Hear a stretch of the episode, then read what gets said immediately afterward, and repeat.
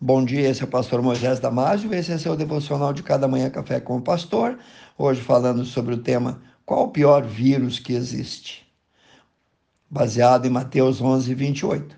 Os médicos avisam sobre o perigo das pandemias que estão presentes no mundo. Algumas novas, outras velhas, como AIDS, varíola, câncer. Todos alertam contra essas epidemias e pandemias e suas cepas se alastrando, isso sem falar sobre a pior delas, a pandemia do aborto, que sempre esteve presente. Milhões mundo afora estão de novo se isolando. O vírus parece tomar novas formas a cada semana. As estratégias de como combater essas doenças constantemente mudam. A confusão é grande e ninguém parece saber ao certo qual a saída final desse grande labirinto que amedronta meio mundo?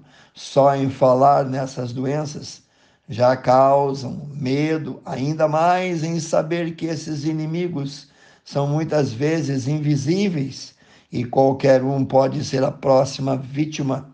Olhamos desconfiados para os que se aproximam como prováveis transmissores. É uma situação bem ameaçadora pois tudo isso já está mudando o comportamento dos quase 8 bilhões de habitantes dessa terra, desse mundo, desse nosso planeta. Todas essas ameaças podem tirar do sério qualquer um. Elas são sim ameaçadoras. Elas tiram sono, acabam com muitos sonhos, mas a grande tragédia não seria estar desenganado ou condenado à morte por uma delas. Se você já entregou a tua vida para Jesus, existe uma tremenda promessa para ti em João 4:4. Lá no livro de 1 João diz: Filhinhos, agora sois de Deus, porque maior é o que está em vós do que o que está no mundo. E se você ainda não é um cristão, Jesus carinhosamente adverte em Mateus 10, 28, dizendo: E não temais os que matam o corpo e não podem matar a alma, temei antes aquele que pode fazer perecer ou condenar no inferno a alma e o corpo. Então, ouvindo isso, você deve concluir que o caminho único, a saída, a salvação, sempre foi Ele, sim, sempre foi Jesus. Não ter feito ainda uma decisão ao lado de Jesus é pior do que estar no pior grupo de risco que existe. E ainda não ter o seu nome escrito no livro da vida. O perigo real não é ter o vírus ou estar correndo dele. Muito pior do que isso é nunca ter aceito o convite de Jesus em Mateus 11, 28, onde ele diz: Vinde a mim, todos os que estão cansados, oprimidos, e eu vos aliviarei.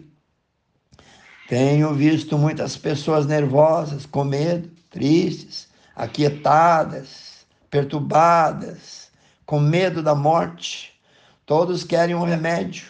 Muitos estão estudando como se proteger contra o vírus mortal que pode levar qualquer um para a morte, mas esquecem que a morte não é o final de tudo. Na verdade, a morte é como um véu que todos temos que passar com o vírus ou sem o vírus. E aí eu te pergunto: quando você morrer, quem estará do outro lado do véu para segurar a tua mão?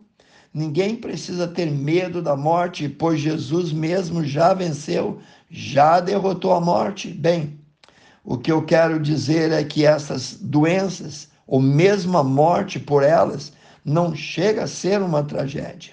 A tragédia é morrer sem a verdadeira e definitiva vacina que já foi oferecida por Jesus uma vacina feita com o precioso sangue de Jesus, derramado para nos lavar de todos os nossos pecados.